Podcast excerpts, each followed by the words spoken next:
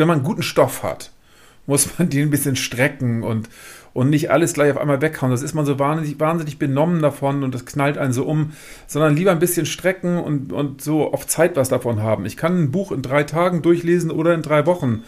Und ich mache das lieber so, dass ich das ein bisschen strecke und jeden, jeden Tag so ein, zwei Stunden, machen wir vielleicht auch drei, aber eher ein, zwei Stunden da, davon lese. Und dann freue ich mich auf den nächsten Tag und weiß, ich habe noch lange was davon.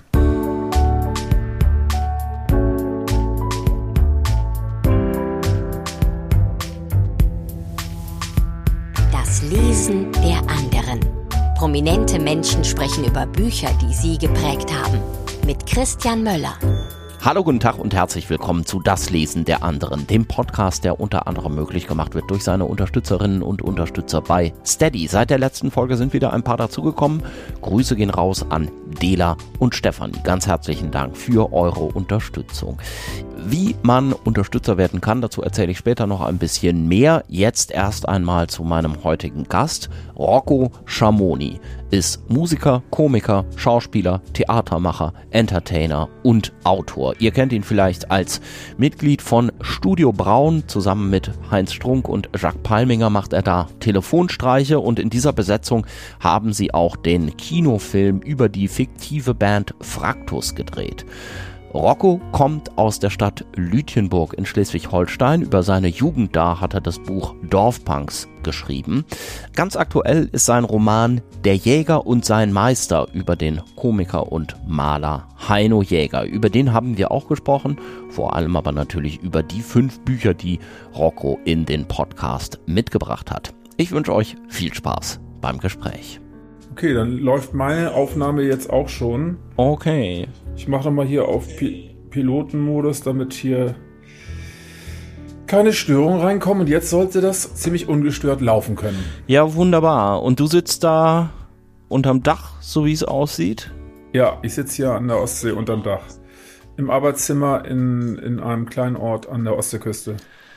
Dann äh, sage ich jetzt mal herzlich willkommen bei dir selber, Rocco Schamoni, und herzlich willkommen zu Das Lesen der anderen. Rocco Schamoni, Musiker, Autor, Filmemacher. Da sind inzwischen so einige Sachen zusammengekommen. Was sagst denn du eigentlich? Was ich sage, was ich bin? Ja. Ich sage normalerweise Künstler, weil da kann man sich dann alles Mögliche reinbauen und interpretieren und äh, ja, das ist am umfassendsten. Okay, ich hätte jetzt überlegt, ob es auch Komiker sein könnte.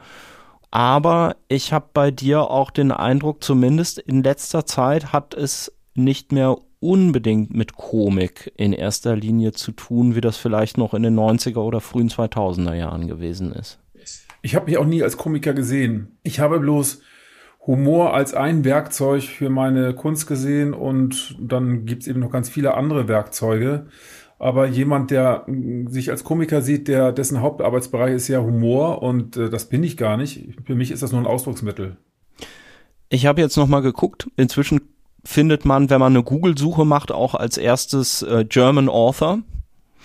Und das sind ja inzwischen auch schon, äh, je nachdem, wie man zählt, ob man jetzt so Co-Autorschaften mitzählt, ich glaube sieben oder acht Bücher, die es von dir gibt, einschließlich des aktuellen Der Jäger und sein Meister. Da kommen wir sicherlich gleich auch noch ausführlich drauf.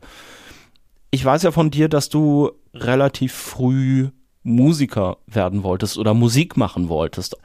In dieser Zeit, in der Musik so zentral war, welche Rolle haben denn Bücher überhaupt für dich gespielt? Zweierlei. Zum einen habe ich natürlich immer sehr viel gelesen und das hat mich insofern auch genährt und meine Kunst genährt, das, was ich gelesen habe. Zum Zweiten habe ich auch relativ früh angefangen zu schreiben und ab und zu meine Produkte meinen Freunden vorzutragen, speziell in diesem Fall den goldenen Zitronen. Auf Tournee habe ich denen dann meine Kurzgeschichten vorgelesen. Ich habe sie auch manchmal als Vorbereitung für die Tourneen geschrieben, damit äh, ich die anderen im Bandbus so ein bisschen unterhalten konnte. Und da gab es dann immer wieder großen Zuspruch. Also Ted Geier von den Zitronen fand das super und meinte, ich sollte mich ein bisschen mehr darauf konzentrieren.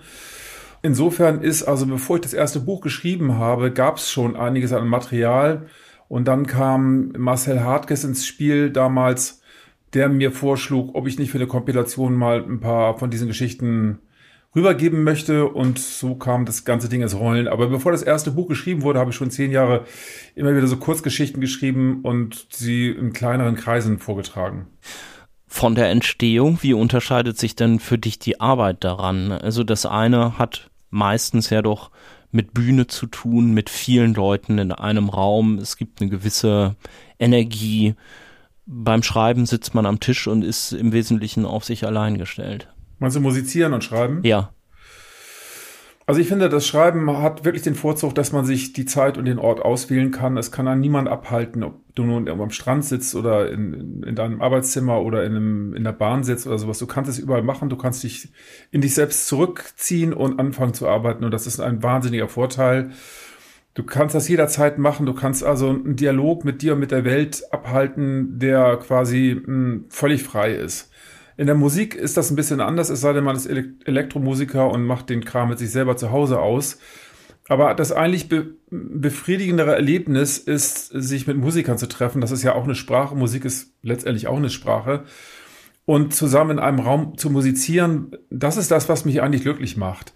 Und ähm, die Antworten der anderen auf meine Ideen zu erfahren oder die Interpretation meiner Ideen durch andere oder den Ideen von anderen etwas beifügen zu können, das ist der mh, mm, freudvollste und beglückendste künstlerische Zustand, den ich persönlich kenne, denn ich weiß in dem Moment sofort, wie die Reaktion der anderen ist. Beim Schreiben weißt du das nicht. Beim Schreiben musst du dich zusammenreißen und das fertig machen und irgendwann rausbringen und dann kriegst du eine Reaktion. Bei der Musik kriegst du sofort mit, was die anderen dazu fühlen und wie sie darauf zu antworten haben und es ergibt so, sofort ein, ein Wir-Gefühl und das ist für mich unglaublich wertvoll. Wir haben uns ja jetzt hier zusammengeschaltet, um über fünf prägende Bücher deines Lebens zu sprechen. Lass uns mal direkt reinspringen in die Liste und ich weiß nicht, ich weiß noch gar nicht, was du jetzt vorbereitet hast. Hast du es so ein bisschen autobiografisch auch sortiert? Ja, das Problem bei mir ist, dass ich, ähm, ich bin relativ vergesslich, äh, so wie Andy Warhol. Andy Warhol hat von sich gesagt, dass er jeden Morgen wie eine frisch durchgelöschte Kassette ist. Äh, bei mir ist das ähnlich. Ich, ich bin relativ vergesslich und ich kann mich natürlich an ein paar wunderschöne Bücher meines Lebens erinnern, aber am besten drüber reden und am klarsten Urteile dazu fällen und mich da reinversetzen kann ich über neue Bücher oder Bücher, die ich jetzt in kürzerer Zeit oder vor, kurzer, vor kurzem gelesen habe. Insofern habe ich eben solche Bücher ausgewählt, weil wenn ich jetzt über ähm, Alle Menschen sind sterblich von Simone de Beauvoir ähm, etwas vortragen sollte, das ich vor 15 Jahren gelesen habe und das mich wahnsinnig beeinflusst hat, dann wäre ich darin relativ schlecht, weil ich das gar nicht mehr genau erinnere. Ich weiß nur, wie stark mich das erwischt hat damals. Aber äh, wenn ich ein bisschen genauer reingehen soll und über das Buch urteilen soll, dann muss es etwas kürzer her sein. Deswegen habe ich Bücher gewählt, die mich in den letzten zwei, drei Jahren so touchiert haben. Ich weiß nicht, ob das okay für dich ist. Ja, das ist natürlich auch okay. Vielleicht fangen wir einfach mal mit dem ersten an, was du ausgesucht hast. Ja, ich würde da einfach mal, weil es zeitlich jetzt am weitesten her ist, zurückgehen zu der wunderschönen Quadrologie von Elena Ferrante, meine geniale Freundin. Ähm, das, so heißt ja nur eins der Bücher, es sind ja vier Bücher. Äh, das natürlich ein, ein, Weltrenner gewesen ist. Ich muss es aber trotzdem nennen, weil mich die ihre Art zu erzählen vor jetzt mittlerweile fast drei Jahren äh, wirklich erwischt hat. Auch wenn das so ein großes bekanntes Buch oder so große bekannte Bücher gewesen sind, heißt das ja nicht, dass sie für einen weniger bedeutsam gewesen sein könnten. Das ist äh, eine Buchreihe, über die haben vor tatsächlich ungefähr so vor diesen vor diesen drei Jahren, die du gerade genannt hast, haben auch wirklich alle damals gesprochen. Ist das auch die Art, wie dich diese diese Bücher erreicht haben? Also in meinem Freundeskreis hat niemand darüber geredet, aber ich habe gelesen in irgendeiner Gazette, dass alle Freunde des Journalisten, der darüber geschrieben hat, darüber geredet haben sollen. Und ähm, dann mache ich mal, mal so Querchecks und äh, hole mir auf dem Tolino ein Buch und lese mal so 30 Seiten. Ich benutze diese Tools nur dafür, um quasi um ein Buch anzulesen. Wenn mir das dann gefällt, hole ich mir das Buch in, in echt. Ich habe es angelesen und dachte ich, jetzt muss ich mal ein bisschen weiter rein, reinschauen. Jedes Buch hat bei mir die Chance von 100 Seiten. Manchmal dauert es auch bis zum 105, bis zur 150. bis mich das, der Stoff wirklich bekommt. Bei dem, meine geniale Freundin war es auch so, dass ich, dass es ein bisschen gedauert hat. Aber als ich dann diese Art zu erzählen begriffen habe und sie mich gepackt hatte, konnte ich davon nicht mehr ab, wie die meisten anderen auch, die angefangen haben, das zu lesen. Das ist bei ihr, das ist, ist das Entscheidende ja ihre Art zu erzählen, dass sie auf jeder Seite etwas erzählt, von dem man glaubt, dass man es kennen würde, aber selber noch nicht erlebt hat und nur durch ihre Art der Erzählung erfahren könnte. Also sie hat ein paar merkwürdige Tricks der Wahrhaftigkeit. Man hat das ganze, die ganze Zeit das Gefühl, das ist eine, das ist etwas, was man unbedingt lesen, beziehungsweise in ihr, durch ihre Worte erfahren muss, weil es eine, hm, wie soll ich sagen, Urerfahrung ist, die wir alle theoretisch teilen könnten. Man hat immer das Gefühl von, das geht mich und alle anderen was an. Also es, sie greift da ganz tief in die, in den gemeinsamen Erlebnisschatz ein, den man so hat und in das, in den Erfahrungsschatz und dockt da irgendwie an. Wie sie das macht, weiß ich auch nicht genau. Man weiß es bei ihr sowieso nicht genau, weil man ja nicht weiß, wer sie ist. Was ich auch schon wieder ganz fantastisch an dieser Person finde, dass man nicht weiß, wer sie ist. Eine Unbekannte schreibt an die Welt und erwischt die ganze Welt mit dem, was sie schreibt. Das ist schon ein kleines Wunder. Es macht vielleicht den Erfolg der Geschichte auch nochmal echter, wenn man nicht weiß, wer das geschrieben hat und davon vielleicht nicht vorab schon beeinflusst ist, so könnte man sagen. Es geht ja um, wie der Titel schon andeutet, um zwei Freundinnen. Die eine ist die Erzählerin dieses ähm, Romanzyklus und die andere ist die ja, ihre Freundin, wo ähm, von, von der die Bücher eigentlich handeln. Und dann spielt ja auch noch ein Mann eine wichtige Rolle, ein Mann namens Nino, der so ein bisschen so ein Stritzi, würde man vielleicht sagen, ist, so ein, ähm, so ein Moped-Fahrer, so ein, so ein gut aussehender. Und ich habe mich hier schon mit der Schriftstellerin Alena Schröder in diesem Podcast darüber unterhalten und die sagt, man konnte das nicht aufhören zu lesen, aber man hat gleichzeitig die ganze Zeit auch eine totale Aversion gegen diese Figur. Welche Rolle hat bei dir so Abstoßung beim Lesen gespielt? Also das Problem bei, bei, die, bei, dieser Reihe ist, dass man ja sowieso eigentlich nicht weiterlesen mag, weil es ja immer alles nur noch schlimmer wird. Sie schafft es einen bei der Stange zu halten und man ist in einem Rausch, das, das erfahren zu müssen, was sie einem erzählt, aber es wird überhaupt gar nicht besser. Es wird immer nur noch schlimmer und je weiter man reingeht, desto mehr erhofft man, dass sich irgendwas ins Gute wendet, aber es tut's bis zur letzten Sekunde nicht. Und wie man also mit jemandem so mitgehen kann und so mm, mit äh, kann und mithoffen kann, der aber immer weiter ins Dunkle geht, das ist auch schon wieder äh, einzigartig. Das habe ich so als Leser noch nicht erlebt und ich habe wirklich viel gelesen, aber dieser Rausch in die Schwärze hinein, obwohl das ja kein depressives Buch ist, sondern sie gibt einem immer wieder so einen komischen Hoffnungsknochen, an dem man sich festnagen kann. Das ist wirklich einmalig. Also ich kann mich gar nicht erinnern, wie unangenehm mir die ganzen Männer in diesem in diesen Büchern waren. Die meisten sind ja scheiße. Ich bin ganz bei den Frauen geblieben. Wenn du jetzt sagst, man ist in so einem Rausch, man will unbedingt wissen, wie das weitergeht, führt das dann bei dir auch zu äh, durchgelesenen Nächten oder wie sieht das aus? Nee, ich spare mir das schon, schon so ein bisschen auf, weil ich will das nicht zu schnell äh, inhalieren. Das ist so wie mit, ähm, also man muss mit, wenn man guten Stoff hat, muss man den ein bisschen strecken und, und nicht alles gleich auf einmal weghauen. Das ist man so wahnsinnig, wahnsinnig benommen davon und das knallt einen so um, sondern lieber ein bisschen strecken und, und so auf Zeit was davon haben. Ich kann ein Buch in drei Tagen durchlesen oder in drei Wochen. Und ich mache das lieber so, dass ich das ein bisschen strecke und jeden, jeden Tag so ein, zwei Stunden, machen wir vielleicht auch drei, aber eher ein, zwei Stunden da, davon lese. Und dann freue ich mich auf den nächsten Tag und weiß, ich habe noch lange was davon. Wie ist das bei dir denn äh, losgegangen mit dem Lesen? Ich glaube, du bist ja in einem, ich sage jetzt mal so Lehrerhaushalt groß geworden. Also zumindest im Prolog zu deinem aktuellen Roman äh, schreibst du ja sehr berührend auch über deinen Vater, der sich dann immer zum Hefte korrigieren zurückgezogen hat in das Zimmer. Und ich stelle mir das vor, auch als einen Haushalt, in dem viele Bücherregale standen. Ja, das stimmt. Es gab ein Zimmer, so, so eine Art Bibliothekszimmer und in dem waren drei Wände, glaube ich, äh, komplett voll mit Büchern. Da waren dann aber auch viele so Fotoalben dabei, beziehungsweise so, so Bildbände und sowas. Aber da waren viele Bücher, die mich als Jugendlicher, als Kind und als Jugendlicher schon angezogen haben. Deswegen habe ich relativ früh sowas wie Brecht angefangen zu lesen Uwe Jonsson stand darum, natürlich auch sowas wie äh, Herr der Ringe und so. Äh, und ich habe das alles gar nicht verstanden. Ich habe weder Uwe Jonsson verstanden noch Brecht verstanden. Aber in meinem jugendlichen Freundeskreis war das auch schon früh angesagt. Alle sagten, du musst Brecht lesen und Brecht muss man gelesen haben. Also habe ich auch Brecht gelesen und mir dann eingebildet, ich wüsste, was das bedeutet. Ich glaube, ich habe es nicht gewusst zu dem Zeitpunkt, aber ich konnte da so ein bisschen mit ähm, prahlen gehen, dass ich jetzt gerade das und das von Brecht gelesen habe. Weißt du noch ein Buch, was dich besonders beeindruckt hat, was du aus ähm, einem aus dem Bücherregal zu Hause rausgezogen hast?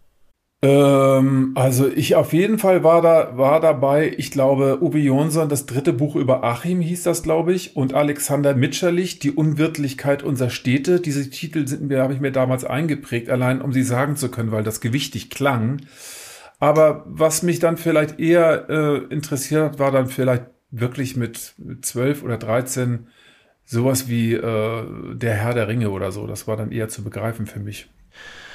Was ist dein, dein nächstes Buch auf der, auf der Liste, die du mit Genau, ich gehe jetzt mal auf die Liste und vielleicht gehe ich in der Liste mal ein bisschen chronologisch vor, so dass wir also äh, von den etwas älteren Büchern zu den neueren nach vorne durchwandern. Und da würde ich als zweites ein Buch nennen, das mich gerade sehr inspiriert hat. Die Schriftstellerin heißt Ulrike Vosswinkel und das Buch heißt Freie Liebe und, Anarchie. Das ist ein Buch, was keine Ahnung, vielleicht 20 oder 25 Jahre alt ist, bin mir nicht ganz sicher.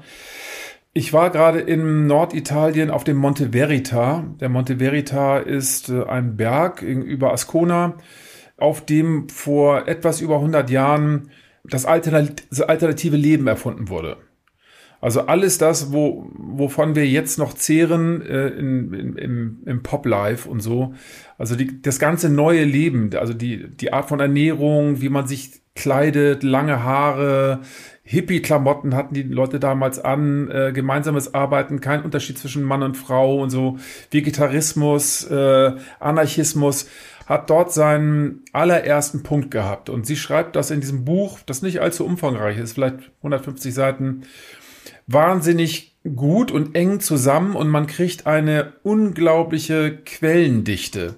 Also wer etwas über diese Zeit erfahren will und man kann für die Jetztzeit von heute unglaublich viel daraus lernen, der kann sich dieses Buch besorgen und sofort 30 weitere Bücher kaufen, weil es wirklich äh, jede wichtige Gestalt, die äh, zwischen München, Schwabing, damals Anarchistenhochburg, und dem Tessin, damals Anarchistenhochburg, gependelt sind und das neue Leben erfunden haben. Das ist wirklich äh, eine der besten Quellenbücher, die ich gerade gelesen habe. Wie bist du auf dieses Thema gestoßen? Naja, ich, es ist mein, mein Lebensbereich. Ich bin seit jeher bewege ich mich in, in dem Bereich der wie sage ich es mal, ohne dass es pathetisch klingt, ähm, Außerbürgerlichkeit. Als junger Punk und auch danach mit dem Pudelclub und mit allem, was ich gemacht habe, habe ich immer versuch, äh, versucht, neben dem sogenannten Mainstream zu leben und eigene Lebensmethoden, Modelle, Kunstformen zu entdecken und mit denen umzugehen und mit solchen Menschen auch zusammen zu sein wenn man dann anfängt, äh, weil man die Gegenwart ähm, der, der Außerbürgerlichkeit schon gut kennt, in die Vergangenheit zu gehen und zu forschen, dann stößt man, je tiefer man gräbt, irgendwann auf den Monte Verita. Und mit dem Monte Verita die ganze Geschichte ihren Anfang. Es gibt auch schon vorher Tendenzen. Übrigens war äh, Michael Bakunin, einer der wichtigsten Anarchisten, 30 Jahre vor den Monteveritanern schon in der Gegend, in Ascona und in Locarno, also 1870 schon ungefähr. Aber der Monte Verita ist das erste Mal ein Punkt, wo mehrere Leute, am Anfang vier, dann zehn, dann 20, dann 50 zusammenkommen und eine ähm, äh, außerbürgerliche Opposition bilden. Und das ist mein Lebensthema. Gibt es da denn äh, bekannte Personen darunter? Äh, ja, aber die, die sind für die große breite Öffentlichkeit eher weniger interessant. Also äh, äh Martin Landauer war ein, ein, wichtiger Anarchist zu diesem Zeitpunkt. Ähm, äh, also Leute, die, die wirklich bekannt äh, geblieben sind. Otto Gross war ein großer, wichtig, wichtiger äh, anarchistischer Psychologe. Das sind Namen, die äh, eine Rolle gespielt haben oder auch eine Rolle spielen für Leute, die sich mit Anarchismus und mit, Außerbürger, äh, mit, mit, mit, mit, mit, äh, mit, mit Außerbürgerlichkeit beschäftigen. Aber so die breite Masse wird, wird diese Namen nicht kennen. Erich Mühsam ist enorm wichtig in dem Zusammenhang. Aber die meisten Leute kennen, kennen diesen Kreis von Leuten nicht. Es lohnt sich nachzuforschen, denn wer aus diesen Kreisen in der Jetztzeit kommt, kann darin ganz, ganz viel wiederentdecken und begreifen, was die damals gemacht haben und kann die gleichen Fehler sehen und die gleichen Methoden entdecken und die gleichen äh, Ziele dort wiederfinden. Das ist wirklich sehr erstaunlich. Wenn du jetzt sagst Fehler, was, was wären denn so Fehler, die man auch heute noch sehen kann? Äh, das kann ich dir genau sagen. Es gibt einen entscheidenden Begriff dafür, der heißt äh, äh, die Tyrannei der Strukturlosigkeit. Die Tyrannei der Strukturlosigkeit entsteht vor allen Dingen in anarchistischen Kreisen beziehungsweise in Hippie- und Punk-Kreisen, wenn keiner den Hut auf hat. Wenn keiner den Hut auf hat und alle auf Augenhöhe sind, dann gibt es unendliche Plänen, Plenum äh, am Wochenende wird beschlossen, was man, was man mit, mit dem Projekt, was man gerade hat, gemeinsam macht. Und weil alle gleich äh, wichtig sind, führt es zu keiner Entscheidung und dann setzt die Tyrannei der Strukturlosigkeit an, weil man sich nach, ein, nach, nach einem halben Jahr oder nach einem Jahr schon zerstritten hat und der Haufen auseinanderfällt, was vielen Kommunen dann so passiert ich bin ja gar nicht dafür mittlerweile, dass irgendjemand den Hut auf hat und dass jemand die Macht haben soll. Und Anarchie ist ja Anarchos, also ohne Macht, Gleichberechtigung. Das heißt Anarchie. Ich bin ja gar nicht dafür, dass jemand die Macht hat. Aber ich glaube, dass bei Projekten des sozialen Zusammenseins oder in Kunstprojekten für einen Teil des Weges jemand die Verantwortung übernehmen muss. Und die anderen müssen ihm dann gehen, äh, folgen. Und dann kann wiederum der Nächste die Verantwortung über, übernehmen. Wenn immer alle das Gleiche zu sagen haben, streiten sich alle irgendwann zu Tode. Hast du das selber auch erlebt? Ohne Ende. Was glaubst du, was wir uns im Pudelclub an den Kopf geschmissen haben, weil wir alle auf Augenhöhe waren und äh, die Debatten sind teilweise unendlich.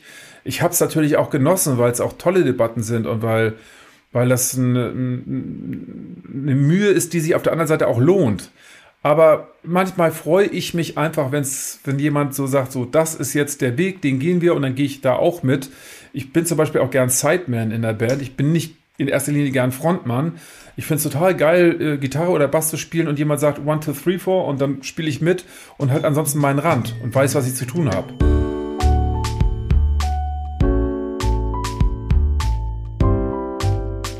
Ihr hört das Lesen der anderen, den Podcast, bei dem ich mich mit prominenten Menschen über die Bücher unterhalte, die sie geprägt haben. Das Lesen der anderen ist ein privates Angebot von mir, das heißt auch ohne ein großes oder auch nur ohne ein kleines Medienimperium im Rücken. Finanziert wird diese Produktion von mir, hin und wieder durch ein bisschen Werbung und durch super nette Menschen, die mich über Steady supporten. Steady, das ist ein Portal im Netz. Da könnt ihr kreative Menschen wie zum Beispiel eben Podcaster mit einer Mitgliedschaft unterstützen. Schaut doch mal gern vorbei, wenn ihr mögt, auf das Lesen der anderen.de slash unterstützen. Da könnt ihr euch dann für eines von drei Mitgliedschaftspaketen entscheiden. Unterstützer kriegen die Folgen des Podcasts ohne Werbung und sie bekommen auch exklusive Bonusfolgen. Die sind schon in Planung, das dauert aber noch ein bisschen. Wenn euch das interessiert, schaut doch mal vorbei auf daslesenderanderen.de slash unterstützen. So, und jetzt geht's weiter mit unserem Gespräch. Wir waren bei, bei der Anarchie jetzt gerade und wir waren auch bei den außerbürgerlichen Biografien. Und solchen Biografien hast du dich ja jetzt auch gerade so ein bisschen verschrieben in deiner, in deiner Romantrilogie, die es werden soll. Das erste Buch Große Freiheit über Wolli Indienfahrer heißt der Protagonist, den es wirklich gegeben hat. Hamburger Kiezgröße könnte man jetzt so ein bisschen verkürzend sagen, wird ihm nicht wirklich gerecht. Und jetzt eben der Jäger und sein Meister über Heino Jäger. Das heißt, wenn du dich mit solchen Sachen beschäftigst, so wie jetzt auch in dem Buch über, über den Monte Veritas oder eben in den Büchern, die du jetzt gerade schreibst, du bist auch so ein bisschen zum Forscher oder zum Archäologen vielleicht dieser Art von antibürgerlicher Kultur oder Freak-Szene nennst du das ja manchmal auch äh, geworden. Kann man das so sagen? Ja, das war die Erkenntnis, dass ich das erste Buch Große Freiheit nicht schreiben kann, ohne eine umfangreiche Recherche betrieben zu haben. Und dann habe ich aber mal begriffen, wie schön Recherche ist und was für einen Spaß das bringt, weil man selber die ganze Zeit lernt über das, wozu man forscht. Dann habe ich gedacht, das ist ein freudvoller ähm, Zweig, mit dem ich mich da gerade beschäftige, beschäftige, in den ich auch tiefer einsteigen könnte, nämlich eben diese Welt der, die vergangene Welt der Freaks der 60er und 70er ein bisschen zu durchleuchten, eher im Norden und eher im deutschsprachigen Bereich aber ähm, als Stellensetzer für das, was es da in Europa gegeben hat. Und das bringt mir nach wie vor Spaß. Und jetzt kommt Heino Jäger. Wie bist du auf ihn gestoßen? Der kreuzte meinen Weg schon vor vielen Jahren durch meinen damaligen Produzenten Ulf Krüger. Als ich groß gemacht werden sollte bei der Polydor 1990 oder 89 oder sowas, da wurde mir ein äh, Produzent zur Seite gestellt, der aus diesem Jahrgang der Freaks, so 40er, 1940 geboren oder so, kam. Und der drückte mir eine Platte in die Hand von Heino Jäger und sagte, dieser Mann, dieser Künstler ist verrückt, der sitzt in der psychiatrischen Anstalt irgendwo in Ochsenzoll und lebt noch und äh, besucht ihn noch mal, vielleicht gefällt er dir. Und ich habe mir dann die Platte angehört und war beeindruckt, weil das sehr trockenes, lakonisches Material war, ohne Pointe und dann habe ich weiter geforscht und je tiefer ich reingeforscht habe, desto größer wurde der Innenraum der Pyramide und irgendwann habe ich so ein ganzes Universum entdeckt, äh, das Heino Jäger-Universum, wo ganz viele Leute drumherum sind. Und vor ein paar Jahren habe ich dann gedacht, jetzt muss ich anfangen, mal die Lebensgeschichte aufzuschreiben. Die kennt ja keiner, keiner weiß von dem. Und dann habe ich die große Freiheit geschrieben, weil das so der Einstieg in dieses Universum sein sollte. Genau, und für alle, die das jetzt nicht wissen, die große Freiheit war das andere Buch über den Volley-Indienfahrer, der mit äh, Heino Jäger gut befreundet war und jetzt eben das aktuelle Buch über Heino Jäger. Ist der denn auch in, würdest du sagen, vielleicht sogar schon ohne, dass du es gewusst hast, ein komisches Vorbild für deine künstlerische Arbeit gewesen? Naja, vorher war es nicht, weil ich, da kannte ich ihn ja nicht, aber als ich ihn kennengelernt habe, habe ich gemerkt, dass in der äh, Traditionssuche, man sucht ja immer nach so Vorvätern von und Vormüttern von einem selber, dass er der einzige ist in der Zeit von, in der Nachkriegszeit, von dem ich sagen kann, der hat schon sowas gemacht, wie es später Studio Braun oder Helge Schneider oder Olli Dittrich gemacht haben. Der war da ganz allein auf weiter Flur und insofern hat er dann immer mehr Einfluss auf mein Werk auch gehabt sagen wir mal, vor 30 Jahren habe ich ihn kennengelernt. Und dann, je mehr ich von ihm kannte, desto mehr haben wir dann auch über ihn geredet und bei Studio Braun über ihn geredet und so. Es gab immer so, so Seiteneinstreuung und Seiteneinstrahlung von Heino Jäger auf unser Werk. Dieser Humor von Heino Jäger im Grunde ohne wirklich Pointen oder muss man so sagen, wenn manchmal welche drin sind, meistens eher, wenn er dann vor Publikum auftritt, dann sind die nicht so besonders und man bräuchte die eigentlich gar nicht, wenn er so Witze macht. Eigentlich geht's eher darum, so Alltagssprache sehr, sehr genau wiederzugeben und aus diesem, dieser fotografischen Genauigkeit erwächst dann eigentlich so die Komik. Also das ist, es gibt bei Heino Jäger als auch wie bei Studio Braun gibt es erstmal die genaue Betrachtung von Sprache und von Sprache von Einzelnen oder Volksgruppen. Das Aufschreiben, das Wiederaufarbeiten von, von, von sprachlichen Ideen und als zweites die Schule der Improvisation. Also Heino Jäger hat wirklich gesammelt und war sehr genau in dem, wie er den Leuten auf den Mund geschaut hat und wie er das wiedergegeben hat. Und dann hat er manchmal komplett in so einer Geschichte losgelassen und du hast gemerkt, jetzt wird's wirklich wahnsinnig. Und ähm, das gab da eben einen fließenden Über Übergang bei ihm. Und das fand ich eben auch interessant. Er war eben nicht nur genau in der Betrachtung von sprachlichen Stanzen, die er gesammelt hat und wiedergegeben hat, sondern er hat die dann auch manchmal komplett gegeneinander laufen lassen. Und das machen wir bei Studio Braun auch gerne. Heinz ist jemand, der Sammler von Sprache ist und sehr, sehr genau Sprache absammelt und Sprüche und äh, Formulierungsideen sammelt. Jacques und ich machen das auch und finden das auch ganz toll, aber wir sind ein bisschen mehr auf die Improvis Improvisation konzentriert und lassen dann nochmal eben diese äh, Zügel auch komplett los und dann passieren sprachlich Dinge, die für uns genauso überfordert sind wie für das telefonische Gegenüber und dann kommen so merkwürdige Implosionen zustande. Würdest du denn sagen, es gibt von Heino Jäger jetzt noch irgendein Buch, was man empfehlen kann, oder hat das keinen Zweck? Man muss einfach die Sachen hören. Nee, ich finde ja das bildnerische Werk, also die Zeichnung und die Malerei mindestens genauso wichtig. Und wir machen im Februar 2022 im Museum Stade eine große Ausstellung mit seinem Lebenswerk und haben es bis jetzt geschafft, fast 1000, an fast 1400 Werke von ihm zu kommen. Und ein Großteil wird davon dort ausgestellt werden, weil die ganzen Sammler alle mithelfen werden.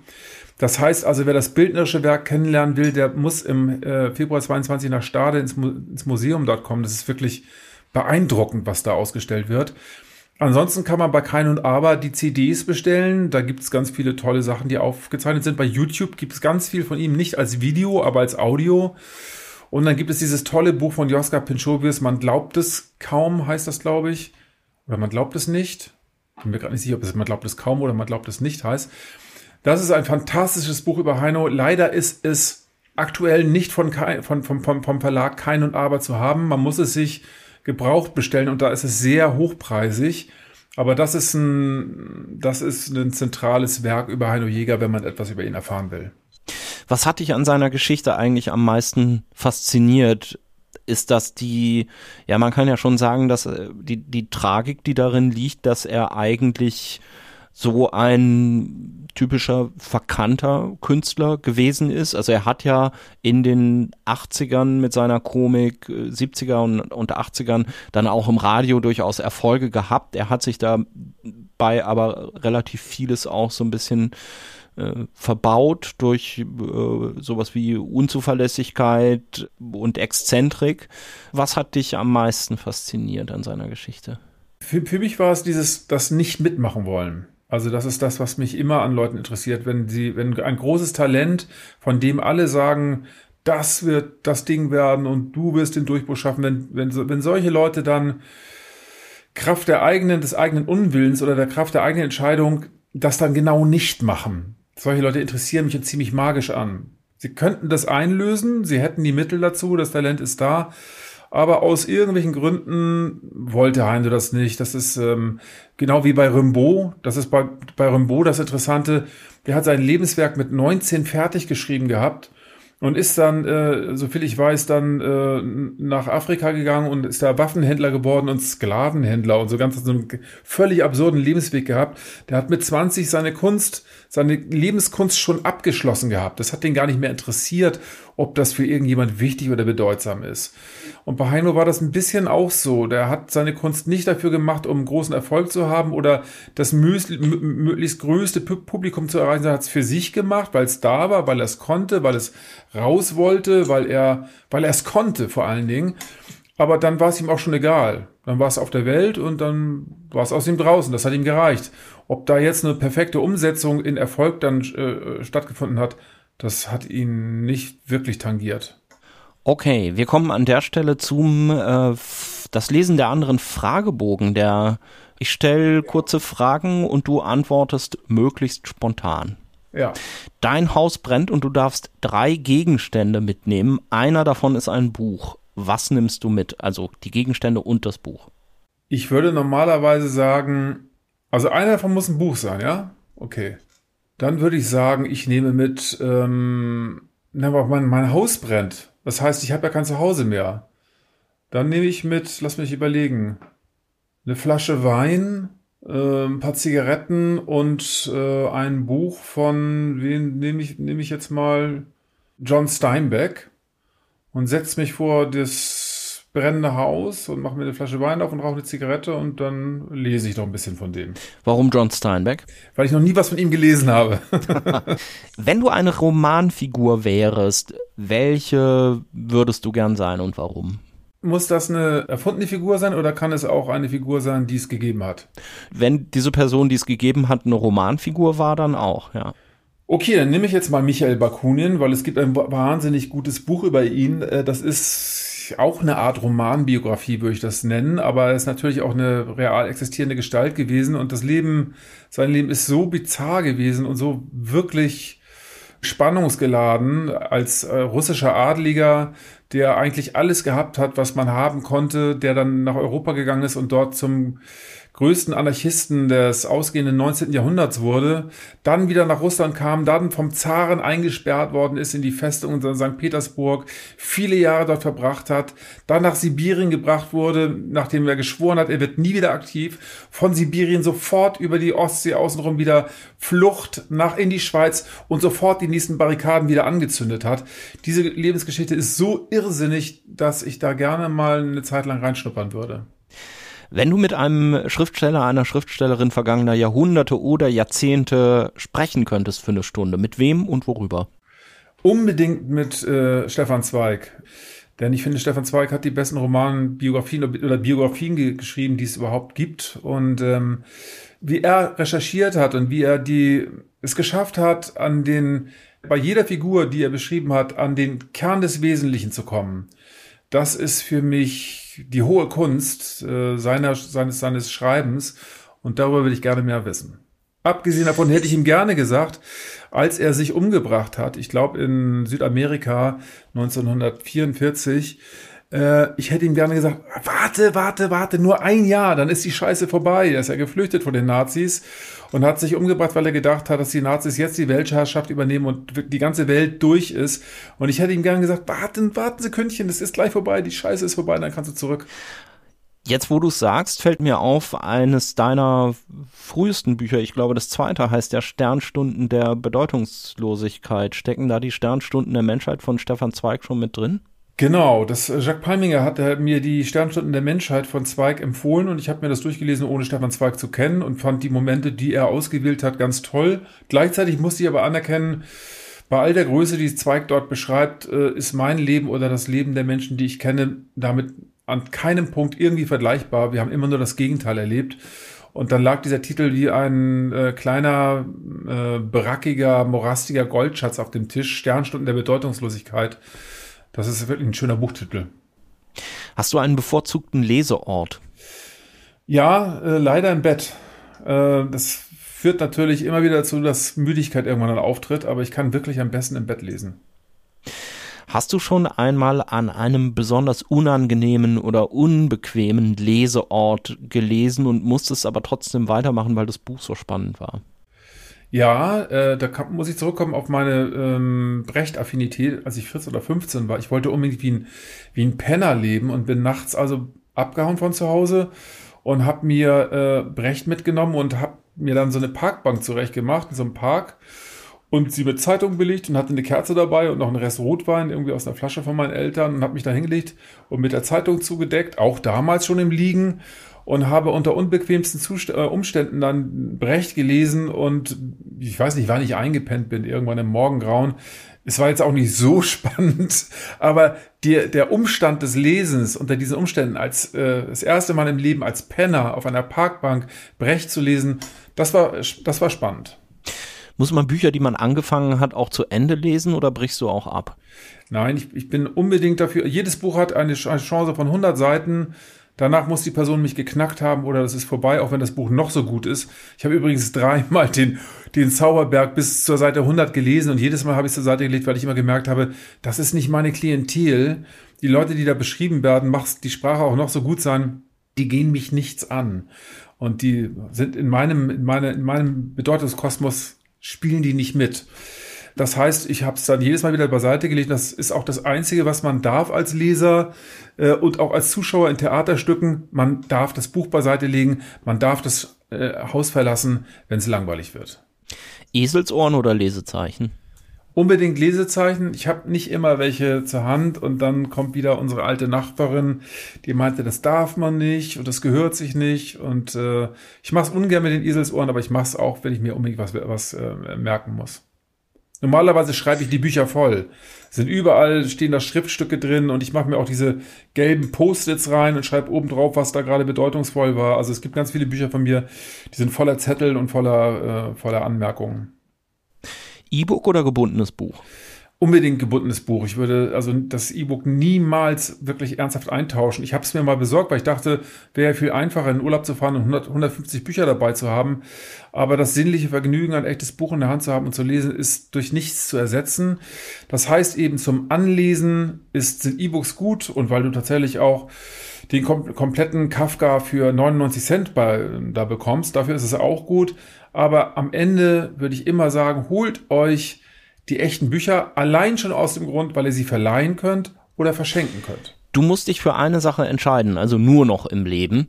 Schreiben oder lesen?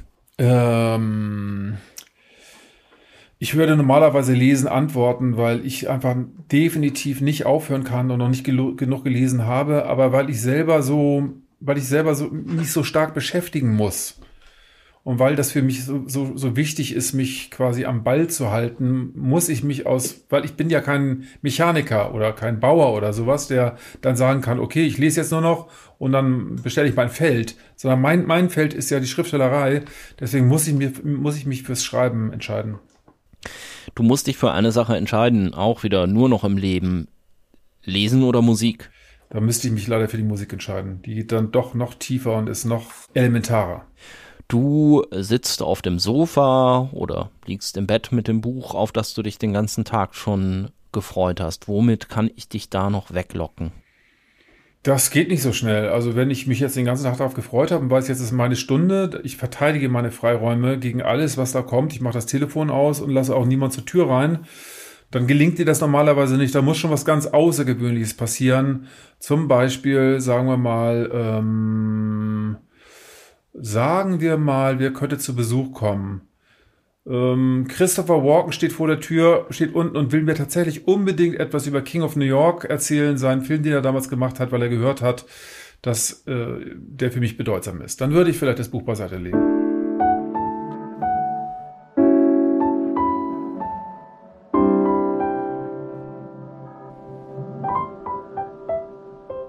Sag mal, ähm, wenn man so guckt, die Szene, aus der du so kommst und in der du dich künstlerisch auch heute noch bewegst. Ihr seid alle mehr oder weniger von der Musik hergekommen und seid dann irgendwann alle bei Büchern gelandet. Also ob ich jetzt Heinz Strunk nehme, ob ich äh, Schorsch Kamerun nehme, der jetzt vor mehreren Jahren auch seinen Debütroman geschrieben hat, auch sehr stark autobiografisch. Dann bei dir sind es ja jetzt, äh, wie schon festgestellt, sowas wie sieben oder acht Bücher äh, geworden. Woran liegt das? Sucht man mit den Jahren nach mehr Beständigkeit, nach mehr Konzentration? Nee, das liegt an der Digitalisierung. Die Digitalisierung hat uns unser, unser altes Arbeitsfeld genommen, auf dem wir dachten, wir könnten in dem Arbeitsfeld immer bleiben und alt werden, weil wir Musik gemacht haben, Platten verkauft haben. Die Platten verkauften sich ganz okay und damit auf Tour waren. Und das hat für ein Leben äh, ganz gut gereicht. Als dann äh, auf einmal der äh, LP und CD-Markt wegbrach, weil kopiert wurde, brachen unsere Berufsfelder weg und ähm, durch Spotify heutzutage, wo man ja quasi kleinst, minimalst Gagen kriegt, ist für Leute, die in dem Segment, wie wir gearbeitet haben und arbeiten, also im Independent-Bereich, kaum noch was möglich. Davon kann man eigentlich nicht leben. Es sei denn, man tourt viel. Das Touren geht nicht mehr wegen Corona. Das Plattenaufnahmen geht nicht mehr wegen der Digitalisierung, das Touren geht nicht mehr wegen Corona. Wir sind, wenn man so will, arbeitslos. Und das Einzige, was bleibt, ist, ähm, dass man schreibt. Okay, das ist ein materieller Grund, aber nach einer Zeit entdeckt man vielleicht doch auch noch weitere Gründe, die das als Vorteil haben kann, am Schreibtisch zu arbeiten? Also ich meine, redet ihr untereinander auch darüber, was ihr da so tut? Lest ihr gegenseitig eure Bücher? Tauscht ihr euch übers Schreiben aus? Das machen wir alle nicht. Wir reden aber auch, haben aber auch nie allzu viel über unsere Musik geredet, wenn wir uns getroffen haben sondern wir haben über andere Dinge geredet, die uns beeinflusst haben. Ähm, also wir haben jetzt nicht da gestanden und haben gesagt, irgendwie glaubst du, du musst den Refrain nicht so und so schreiben oder das, das, wir sind ja Freunde. Also das heißt, wir wollen nicht die ganze Zeit über die Arbeit reden, wir wollen uns über private Dinge unterhalten. Ähm, deswegen hat das vordergründig nicht so eine starke Rolle gespielt. Aber du hast natürlich recht.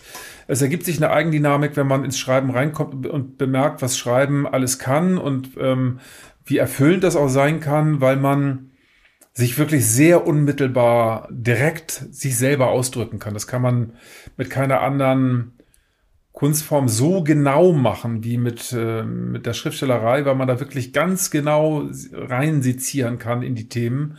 Und das ist das, was daran auch beglückend ist. Also ich kann, wenn ich wirklich extrem genau werden möchte, wenn ich nicht möglichst stark emotionalisieren möchte, wie in der Musik oder im Film, sondern wenn ich wirklich sehr genau etwas beschreiben möchte, dann wähle ich die Sprache. Und dafür ist sie ähm, perfekt geeignet.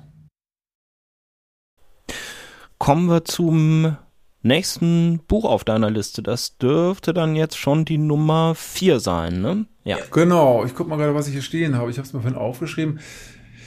Ja, dann habe ich noch mal äh, zwei aktuelle Bücher. Das vorletzte ist Juli C. über Menschen. Das war für mich interessant. Ich habe noch nie Juli C. gelesen in meinem Leben.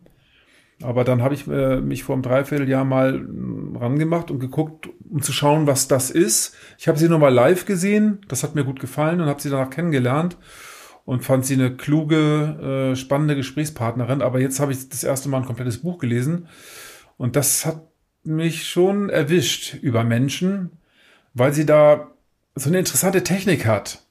Also all das, was sie da schreibt, halte ich für äußerst unwahrscheinlich. Die Konstellation, die sie da aufstellt, ist ein, eine Berliner äh, äh, ja, Juppie-Frau ist das der falsche Begriff, aber so eine junge Berlinerin, die dort quasi mit den neuen Medien arbeitet, aufs Land in Osten zieht und ausgerechnet neben einen Skinhead beziehungsweise, beziehungsweise Nazi zieht und dessen beste Freundin wird. So etwas gibt es in der Wirklichkeit nicht. Ich glaube definitiv, definitiv nicht. Aber trotzdem hat sie diese Konstellation so gut aufgestellt und alle Fragen gestellt, die wir dazu stellen können und ist quasi in den Herz, in das Herz des des Unangenehmen oder der Gefährlichkeit dieser Geschichte reingegangen. Und das musste ich daran wirklich anerkennen. Das hat sie wirklich gut gemacht. Also man muss mit diesem Unbehagen in diese Geschichte reingehen und, und, und spiegelt sich natürlich die ganze Zeit dadurch selber. Erstmal das Land, dann die Erfahrungen, die man selber gemacht hat, die Erzählungen, die man von anderen kennt und fragt sich immer, wie würde ich damit umgehen? Und das, das macht sie auf eine einzigartige, einzigartige äh, Art und Weise, finde ich dieser Gegensatz, der ist ja in den letzten Jahren wieder relativ virulent geworden, so auch in vielen Debatten, ne? Also Stadt und Land und was sich jetzt auch in dem Buch von Juli C., also auch in dem Vorgänger Unter Leuten auch schon so ein bisschen wieder gespiegelt hat und jetzt in dem aktuellen Über Menschen, was du jetzt gerade genannt hast, also Stadt gegen Land und dann wird da sehr viel reinprojiziert, ne? Die abgehobenen Eliten aus der Großstadt, die die Probleme der Menschen auf dem Land nicht kennen. Andererseits eben diese Sache, naja, auf dem Land sind ja nur Nazis. Wie äh, empfindest du selbst diesen, diesen Gegensatz? Du bist ja vor einiger Zeit aus Hamburg wieder aufs Land gezogen. Also erstmal komme ich vom Land, bin in die Stadt gezogen und bin da natürlich erstmal als Bauer betrachtet worden. Und dann habe ich jahrelang in der Stadt gelebt, bis das bäuerlich ein bisschen von mir abgefallen ist. Und wenn ich dann zurück aufs Land gefahren bin, haben die Ländler mich dann immer so als Städter dargestellt ich kenne beide Welten sehr gut. Also ich, jetzt bin ich seit in den letzten zwei Jahren wieder häufiger auf dem Land und nicht ganz so häufig in der Stadt. Ich pendel zwischen diesen Welten und kenne auch den Streit zwischen beiden Welten und auch die Blicke aufeinander. Und ähm, das ist, das ist teilweise ganz schön traurig. Aber viel an diesen Klischees stimmt eben auch. Bloß, dass sie eigentlich nicht dafür herhalten sollten und ausreichen sollten, dass man in einen wirklich ernsthaften Disput miteinander kommt, was es wirklich so gibt, als hier Corona auf dem Höhepunkt war und ich hier in diesem kleinen Kaff, in dem ich hier bin, äh, dann zum Einkaufen gefahren bin, war an unserem Auto ein Hamburger Nummernschild. Und da gab es Leute, die haben sich breitbeinig auf den Weg gestellt und haben eigentlich am liebsten, ich würde nicht sagen Lynchjustiz betreiben wollen, aber sie wollten uns aus, aus dem Land raus haben und haben uns das auch ganz deutlich äh, äh, zu spüren äh, äh, gegeben, dass wir hier nicht hergehören und so, was wollt ihr hier? Und diese Art von sozialer Kontrolle und von, von, von Herablassung, die dann rauskam auf einmal, weil sie sich bedroht fühlten von den Städtern, die die Viren aufs Land tragen, das war schon echt, echt gruselig. Und ich habe gedacht, also es braucht nur diese kleine Firnis, die durch die Seuche mal gerade weggezogen wird und dann siehst du, wie das, wie die Wahrheit ist und was da so in den Leuten so vor sich hingeht. Das ist ganz schön heftig. Das gibt's übrigens in der Stadt nicht so wie auf dem Land. Der Blick auf die Städter und die, die Verächtlichkeit ist auf dem Land viel stärker als von den Städtern auf die Ländler. Das ist eine Unterstellung, dass die Länder die ganze Zeit nur von dumpfen Bauern und Vollidioten reden. Das habe ich zumindest in meiner Welt, kenne ich das so nicht. Ich kenne ganz viele Leute in der Stadt, die sehnsüchtig aufs Land schauen und sich wünschen, sie könnten da häufiger sein. Ist aber schwierig, weil die meisten Häuser und Grundstücke schon verkauft sind. Und da wird nicht von äh, Vollidioten und Trotteln geredet, sondern von ja, weiß ich auch nicht, wird auch nicht, da wird auch nicht in höchsten Tönen von den Ländlern geredet, aber auch nicht mit Herablassung. Das ist eher das Land, das zu den Städtern schaut und sagt, äh, die meinen, sie tragen, sie würden, sie hätten wohl das Recht, die Nase besonders hoch zu tragen. Es ist ein bisschen einseitig der Blick von den Ländlern auf die Städter. Und ist der Blick von den Städtern aufs Land, also jetzt nicht auf die Leute, nicht auch häufig ein bisschen verklärend? Man sieht da immer noch so äh, Hühner auf dem Hof äh, rumlaufen und äh, nach Körnern picken und in Wirklichkeit sind's aber relativ große äh, Massenställe ohne Fenster und so weiter und so fort. Wie erlebst du das? Eine Verklärung gibt es vielleicht, weil die Sehnsucht so stark ist, bei vielen aufs Land zu kommen und sie können dort nicht hinkommen, weil sie nichts mehr finden. Aber das jetzt hier die Art und Weise, wie es auf dem Land ist, in, also da, wo ich herkomme, da gibt's diese Art von Verklärung nicht. Das Problem ist so, dass, Ländler, dass Städte aufs Land kommen und, und hier quasi ihren Rückzugsort finden möchten und aber eigentlich nichts mitbringen. Und das ist das, was ich daran nicht gut finde. Wenn, wenn, wenn Leute aufs Land kommen, dann müssen sie, müssen sie was mit sich tragen, was dem Land auch was bringt. Ja, es bringt ja einfach nichts nur, wenn Leute mit aus der Stadt kommen, die haben Kohle und machen die Grundstücke teurer, weil sie sie alle aufkaufen. Und dann fahren sie am Wochenende aufs Land und legen sich da aufs Ohr, machen sie eine gute Zeit und in der Woche gehen sie in der Stadt arbeiten und die Ländler haben davon gar nichts, außer dass sie die Wohnungen und Häuser nicht mehr bezahlen können und kaufen können. Das ist ein negativer Aspekt daran. Wenn Städte aufs Land kommen, dann müssen sie sich dort mit reinbegeben in diese Welt und äh, ihre Arbeitskraft vielleicht zur Verfügung stellen, ihren Nachbarn helfen, vielleicht Kultur transferieren, vielleicht ähm, in, an irgendwelchen kulturellen Aktivitäten teilnehmen. Das können Städter teilweise besser als Ländler. An dem Austausch teilnehmen, also einfach nur sich ein Rückzugsressort auf dem Land zu suchen fürs Wochenende und mit niemandem was zu tun zu haben, das kann ich verstehen, dass die Ländler den Städtern das übel nehmen. Das ist dann ein bisschen zu wenig. Also quasi eine Art von Gentrifizierung, die jetzt anscheinend auch ja. Äh, den ländlichen Raum erreicht hat. Ne? Machst du denn irgendwelche Kulturveranstaltungen da bei dir, wo du ähm, jetzt lebst? Ich bin ja nicht alleine hier, es sind ein paar Leute vom Land, mit denen ich seit vielen Jahren zu tun habe und ein paar andere aus der Stadt, die hier auch sind. Und wir überlegen seit lange, seit langem, was wir hier starten können. Jetzt haben wir zwei ganz tolle Sachen am Laufen. Einmal die, äh, den Wiederaufbau eines Dorfkruges, äh, äh, des Gardendorfer Kruges in Gardendorf und wir überlegen mit mehreren Leuten, wie man das Ding wieder aufstellen könnte. Das ist ein verfallener, wunderschöner alter Dorfkrug und wir könnten dort Veranstaltungen machen, da müssen wir bloß viel dran arbeiten. Und das zweite ist eine Festivalserie, die wir im nächsten Sommer 2022 am Meer beginnen wollen und wo ich auch gerade mit Leuten hier aus der Region spreche und mit vielen Künstlern und beides könnte sehr interessant und sehr befruchtend sein für die Gegend. Um es konkret zu sagen, wenn, wenn jemand wirklich ernsthaft mal danach, danach forscht, dann werden wir wahrscheinlich im Juli 22 in Hovacht, in der Hovachter Bucht, in Hovacht selber, äh, ein Festivalwochenende machen, wahrscheinlich mit einem Zirkuszelt und mit tollen Künstlern. Ich habe schon Heinz Strunk gefragt. Ich werde noch Jacques Palminger fragen und viele andere aus meinem Freundeskreis, ob sie Lust haben, daran teilzunehmen. Und ich freue mich über jeden, der kommt. Ob er nun aus der Stadt aus dem, oder vom Land kommt, ist mir dabei egal. Ein letztes Buch fehlt uns noch auf deiner Liste. Was ist das denn? Genau, da habe ich mich jetzt gerade äh, total darüber gefreut, es jetzt zu Ende gelesen zu haben. Und das ist Christian Kracht mit Eurotrash. Ich weiß nicht, ob du das schon gelesen hast. Nee, das noch nicht. Christian Kracht, Popliteraturautor, mit Faserland bekannt geworden, viele andere Bücher seitdem inzwischen vielleicht auch gar nicht mehr so Pop und Eurotrash greift ja im Grunde diese Reise von Faserland nochmal wieder auf. Und es ist ziemlich autobiografisch, glaube ich. Ne? Und das ist die große Frage, die ich mir die ganze Zeit gestellt habe bei diesem Buch. Ist das autobiografisch oder ähm, was macht er da mit uns? Weil er auf eine mh, mm, ziemlich interessante und berauschende Art und Weise zwischen den Levels so springt und biografisches mit traumhaftem Material, mit Rückerinnerung, mit Versatzstücken aus alten Geschichten von sich versieht und mit äh, Familiengeschichte, die er wiederum auf anderen Seiten dann bloßstellt als pur erfunden. Man weiß es nicht genau. Das Ganze ist sehr hart, sehr finster, gleichzeitig aber auch sehr komisch. und mit einer merkwürdigen Leichtigkeit vorgetragen, wie ich sie eigentlich so am ehesten von jemand wie Godard kenne.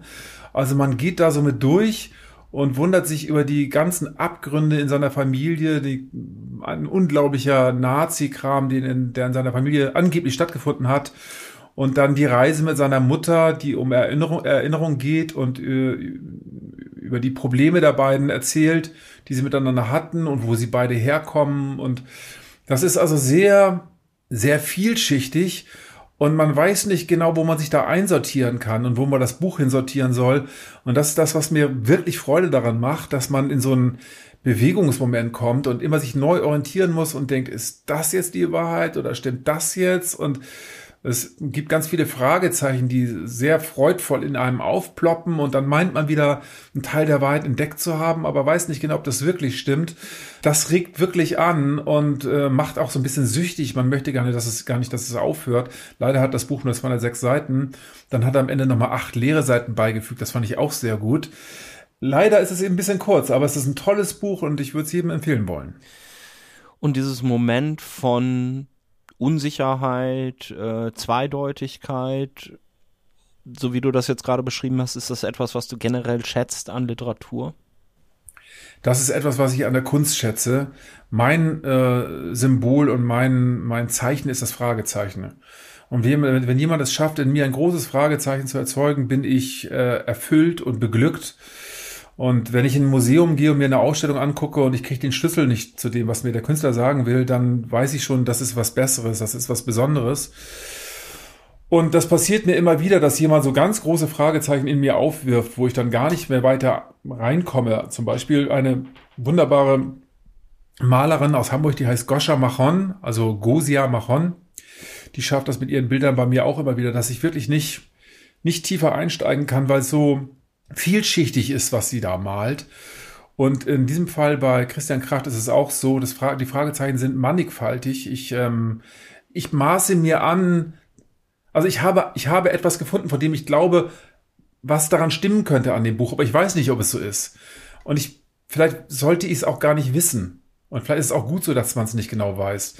Dadurch ist man in so einem Schwebezustand. Und dieser Schwebezustand ist der Zustand, der an der Kunst der am bedeutendsten ist. Keine Antworten zu bekommen, sondern Fragen gestellt zu bekommen, um in Bewegung zu geraten. Das ist der, der wichtigste Aspekt an der Kunst.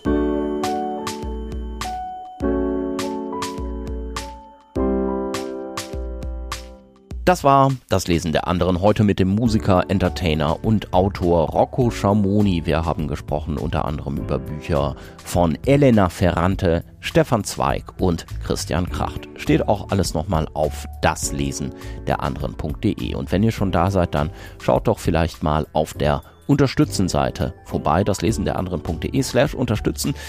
Vielleicht habt ihr ja Lust, mich bei dieser Geschichte hier zu supporten. Würde mich sehr freuen. Ich freue mich auch immer über positive Bewertungen bei Apple Podcasts und darüber, wenn ihr den Podcast weiterempfehlt, ob nun in den sozialen Medien oder einfach mündlich. Ich bin Christian Möller, ich sage vielen Dank fürs Zuhören. Macht's gut. Tschüss.